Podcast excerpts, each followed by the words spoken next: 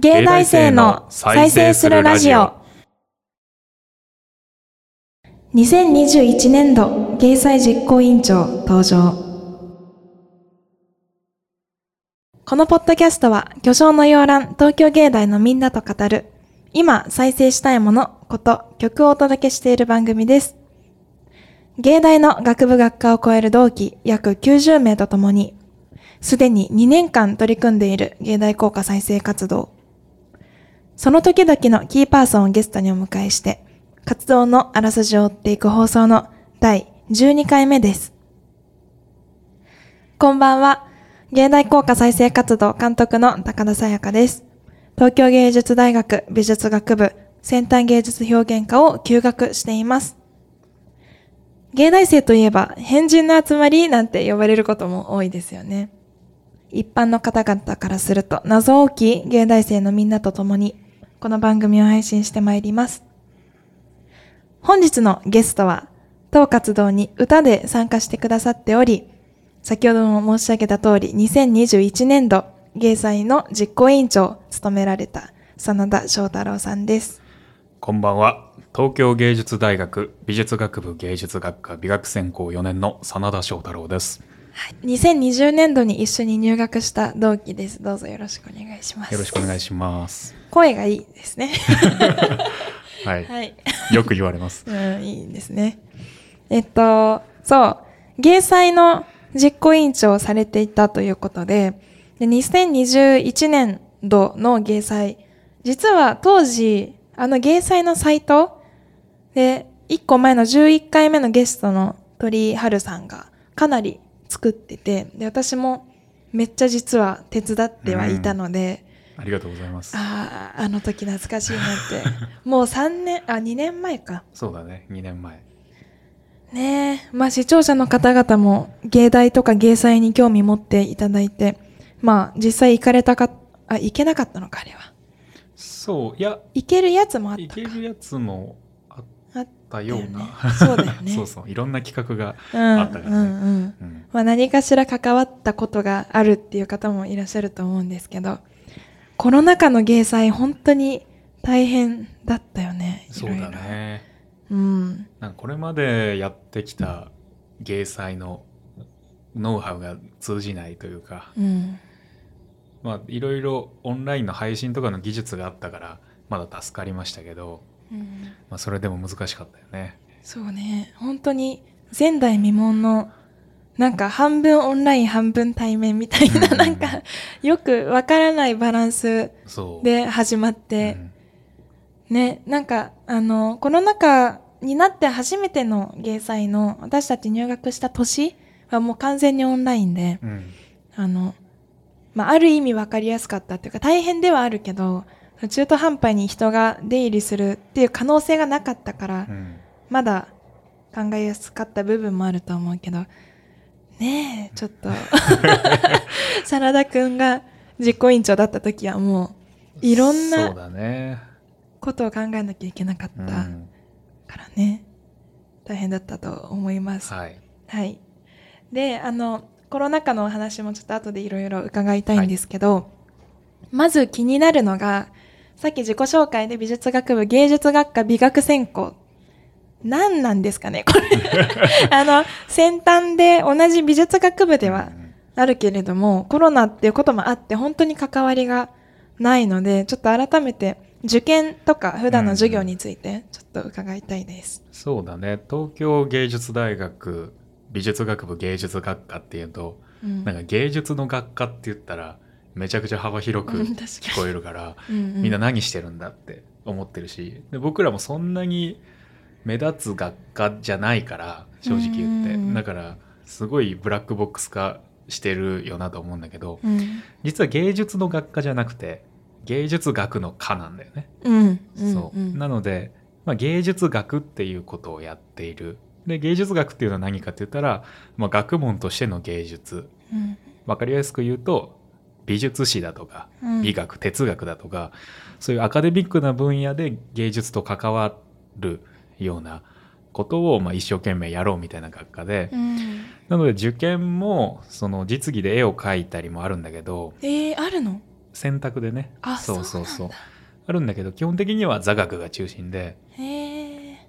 まあみんなも受けただろうけどセンター試験うん受けて、で二次試験も同じようなあ学問系のテストを受けてうんで小論文書くか石膏デッサンをするかあ、そうなんだ。っていうような入試の概要ですね。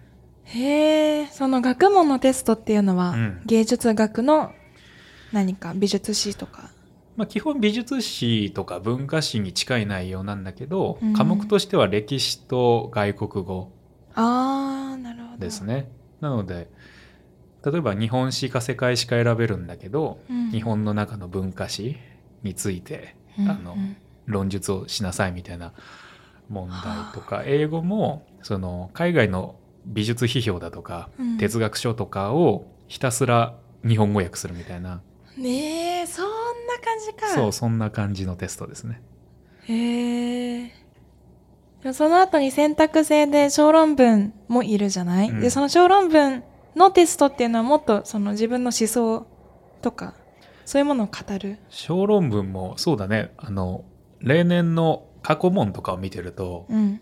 大体2パターンあって、はいはい。あの作品の画像とか実物が目の前に置かれててうんそれについて批評とか鑑賞した内容とかをつぶさに記録しなさいっていうパターンが1個あるのと。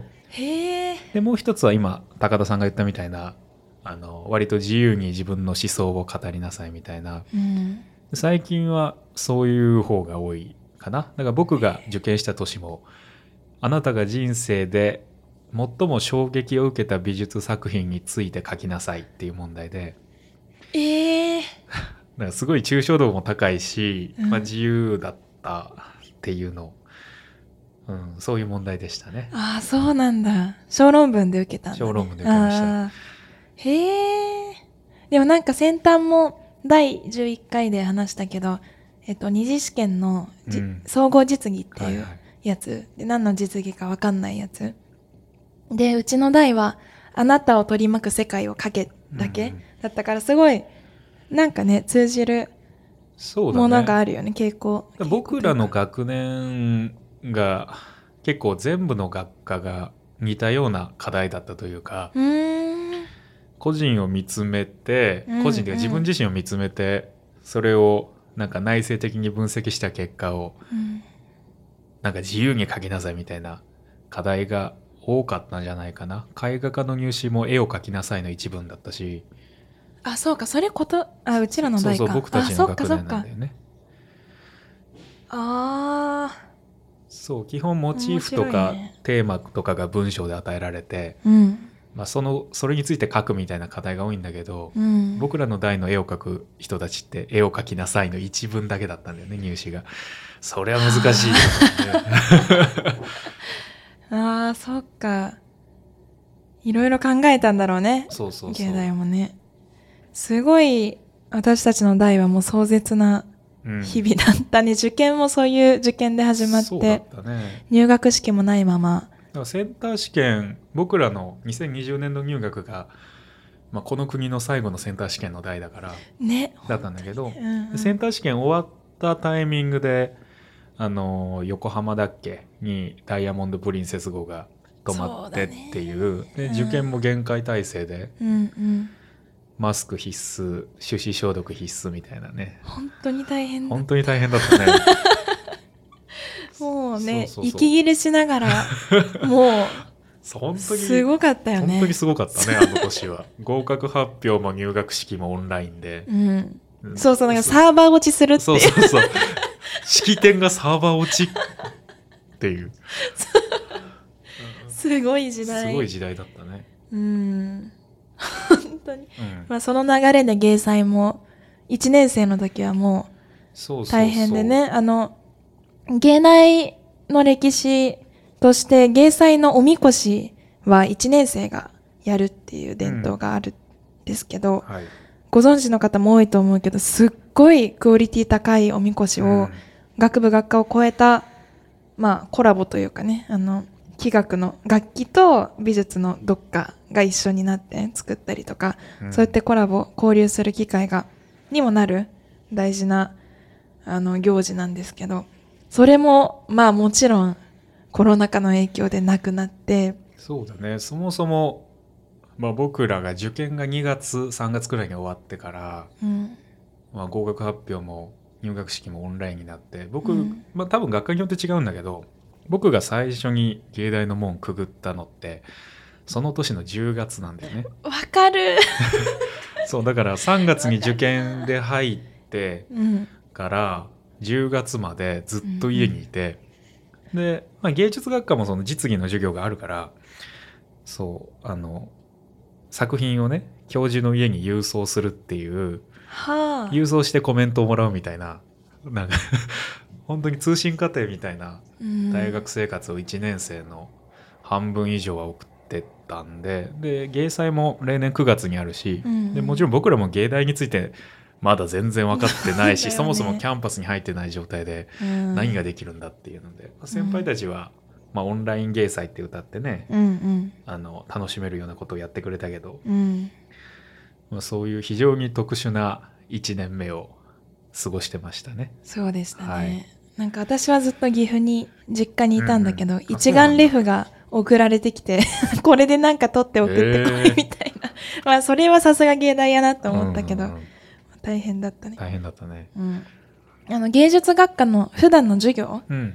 真田くんは美術あ美学専攻だったけど、他にどういう専攻があってどどういうカリキュラムがまあ、カリキュラムとしては、うん。12年は結構みんな同じ授業を受けさせられるんだけど、うーん12年の午前中は基本的に実技で、まあ、芸術学科ってあの一通りやらされるんですよ。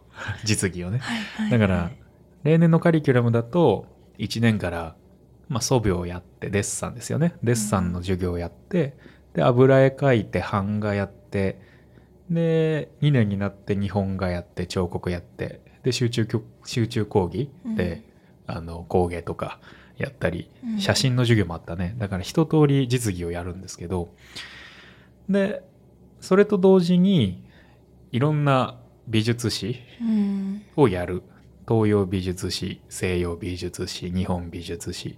で美学の歴史とか美学それ自体とかを12年のうちにじっくりやってで3年から専攻を分けて。うん。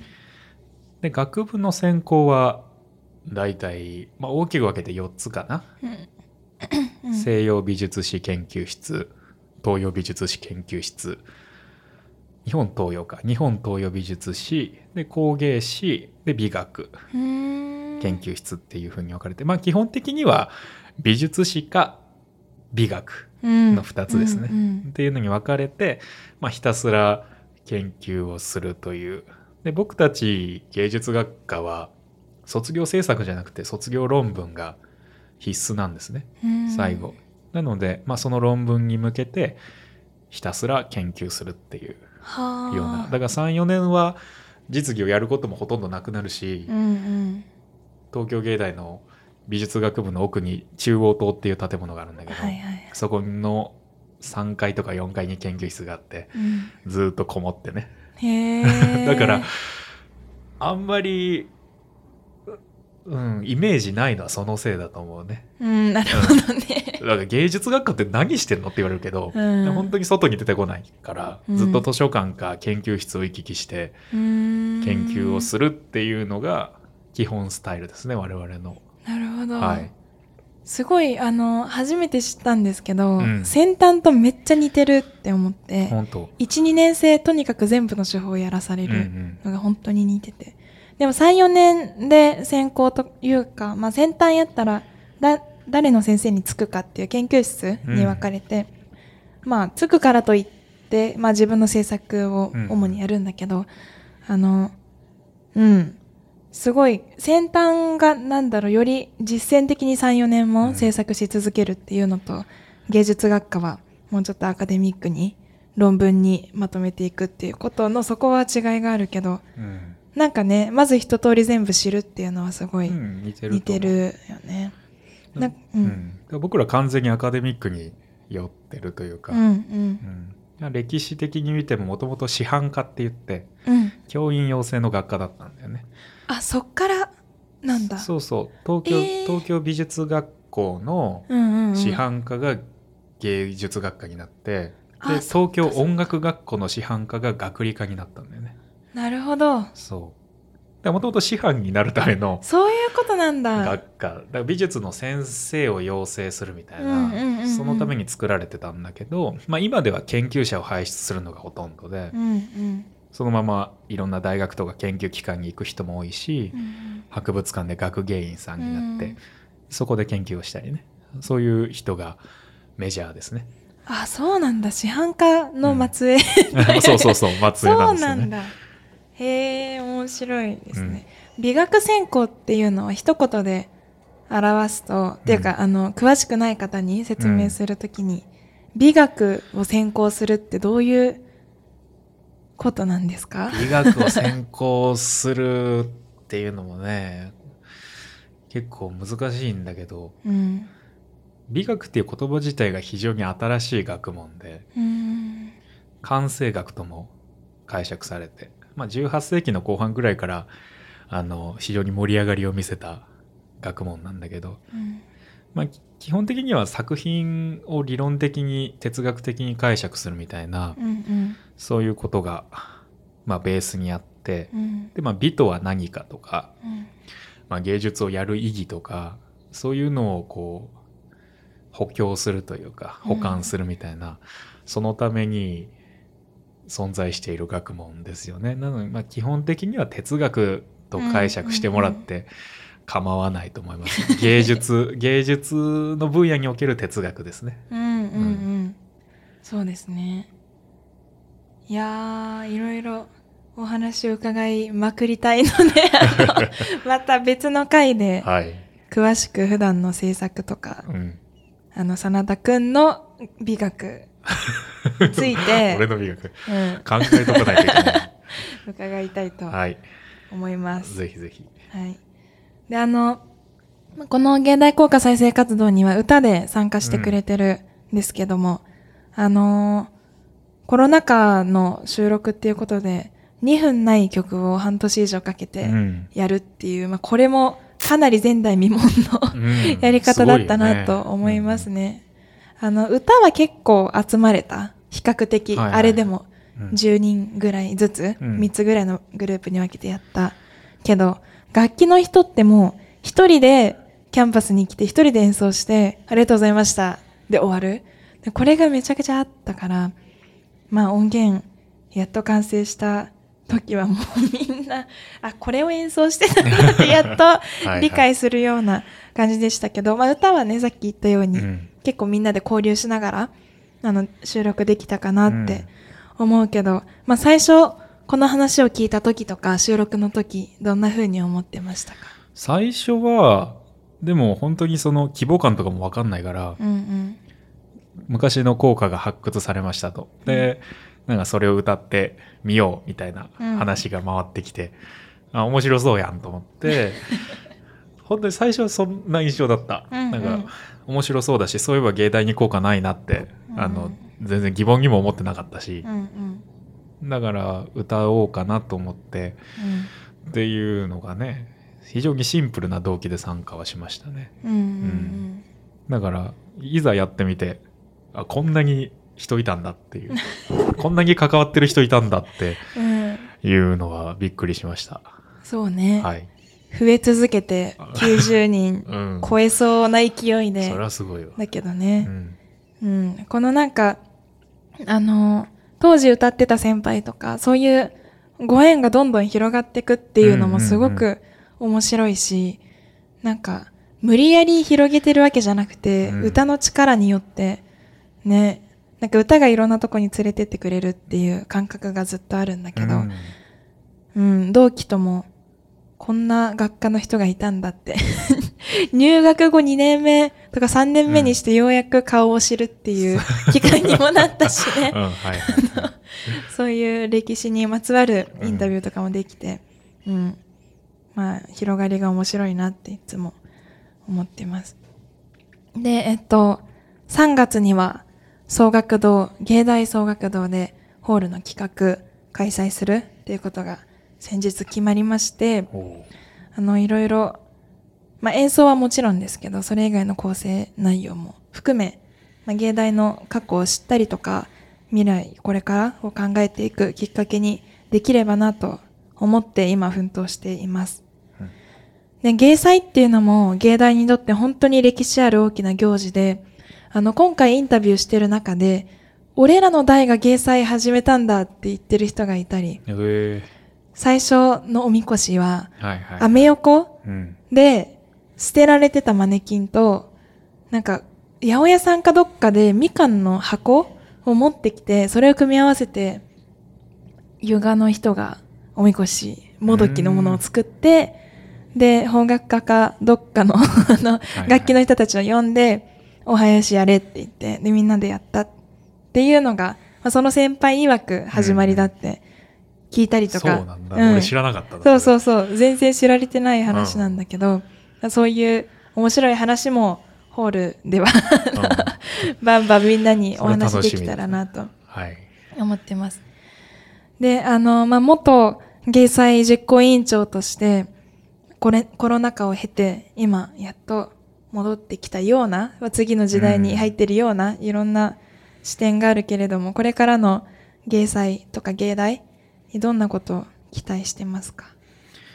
まあ、期待というか、うん。まあ一回やった身としては続いていってほしいなっていう、まあ、個人的な願いが大きいですね。なんか芸祭ってもちろんその運営してる側はめちゃくちゃ大変でうん、芸大生ってただでさえバラバラだからそうだよねでまあ、芸祭委員会自体も300人くらいいたのかな。うん。でそれをまとめるっていうのはもちろんこう上下じゃないけど、うんなんかなんとかバランス感覚を保ちながら力関係を持ってうんなん、うん、指示したりね指導したりしなきゃいけないっていうのは非常に心苦しかったし仕事としてやらなきゃいけないっていう側面があったけどでもいざやってみたらやっぱりお祭りなんですよね。うんだから芸大生がその受験生時代に憧れてたその活気をね活気とか熱気を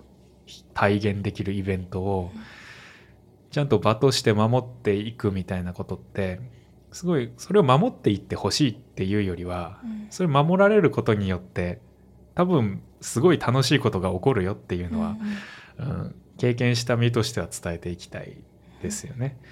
うん、なので、ま芸祭に芸祭とか芸大に期待することは正直。うん まあ勝手に集まってみんなやるでしょうとは思ってるんで。めっちゃわかる、うなんかその、の活気とかね、うん。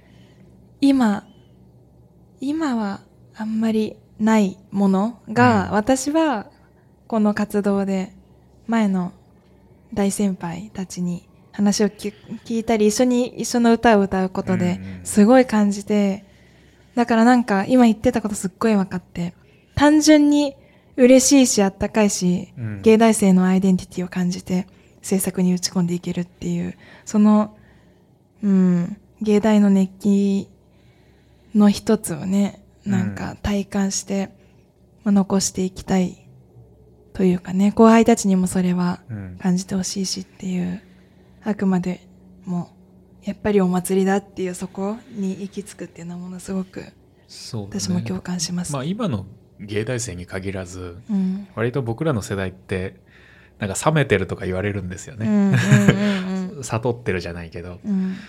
それってなんか世の中にあんまり期待してないし、うん。あのまあ自分たちが頑張ったってどうせみたいなね、うん。そういう割とネガティブなメタ視点みたいなのを持ってわ日常を過ごしてる世代なのかな若者なのかなと思うけどうん。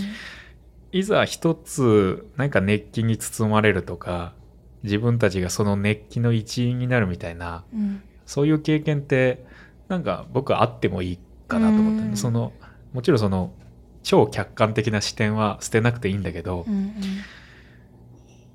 なんかバカをやるうんうん。熱気を持つみたいな、そういう感覚ってまあ一回やってみたらと思うのでうんそれに参加する意義っていうのは参加しないとわからない。えー、本当にそうだよね。でそれをやってみてやっぱり自分に合わないはいいんだけどうん。いや、そうそうそうそうそそうう。一回一回やってごらんってうね。ん、なんか生き物としての本能をかきたてられるよね。やっぱりお祭りとか歌って、ねそうだね生き物が作ったものだからね。だから、うん、すごい盛り上がりましたね。ありがとうございます。はい。まあ、早いものでもう、もう締めのお時間になっちゃったんですけど、まあ、最後、一言、はい。お願いします。そうですね。まあ今回この効果再生活動に歌で参加させてもらって、でうん僕は普段美術学部でね、研究したり絵を描いたりしてる人間なんで、全然歌なん、歌とかね、音楽とかもよく分かってないんだけど、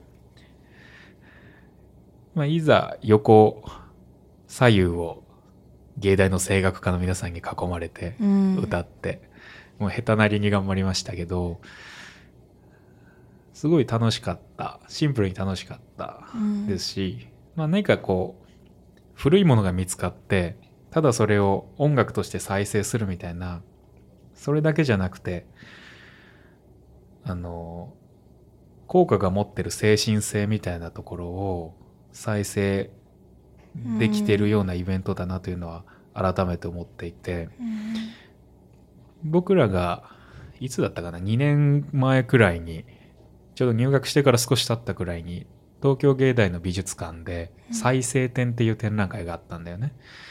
でそれはその当時の卒業制作の作品を同じ形で展示する。うん。当時の形のまま展示する。キャプションとかあの展示台とかうん。そういうのも当時のものを完全に再現するみたいな。これは単純に過去の模倣には見えるんだけど、実際はそこに同じ場所で同じ精神性を持って鑑賞者にあの訴えかけるみたいな、うん。そういうのって本来作品が持ってた形態だけじゃなくて精神性も再生してるよなっていうのをすごい感じていて。で、今回のこの活動も今在学してる僕たちが歌うことによって、まあ、効果として学学生に歌われるもんだから効果って、うん。そそういう精神性が再現されていてで再生されていて。うん。っていうそういう面白いイベントに最初は面白いなと思ったシンプルな動機で参加したけど参加できてよかったなと改めて思っています ありがとっていうのでうございます。ははいい、綺麗に締まりました。はい、ありがとうございますあ。りがとうございますあの、とりあえず3月ホールでやるけど、その後本を作ったりとか、まだまだいろいろ展開を考えていますので、あの、楽しみにしていただけたらと思います。はい、早かったですね。はい終わります。またまた呼んでください。そうですね、はい。いっぱい呼びます。ありがとうございます。はい、今日のお相手は監督の高田沙耶香と歌担当の真田翔太郎でした。ありがとうございました。ありがとうございました。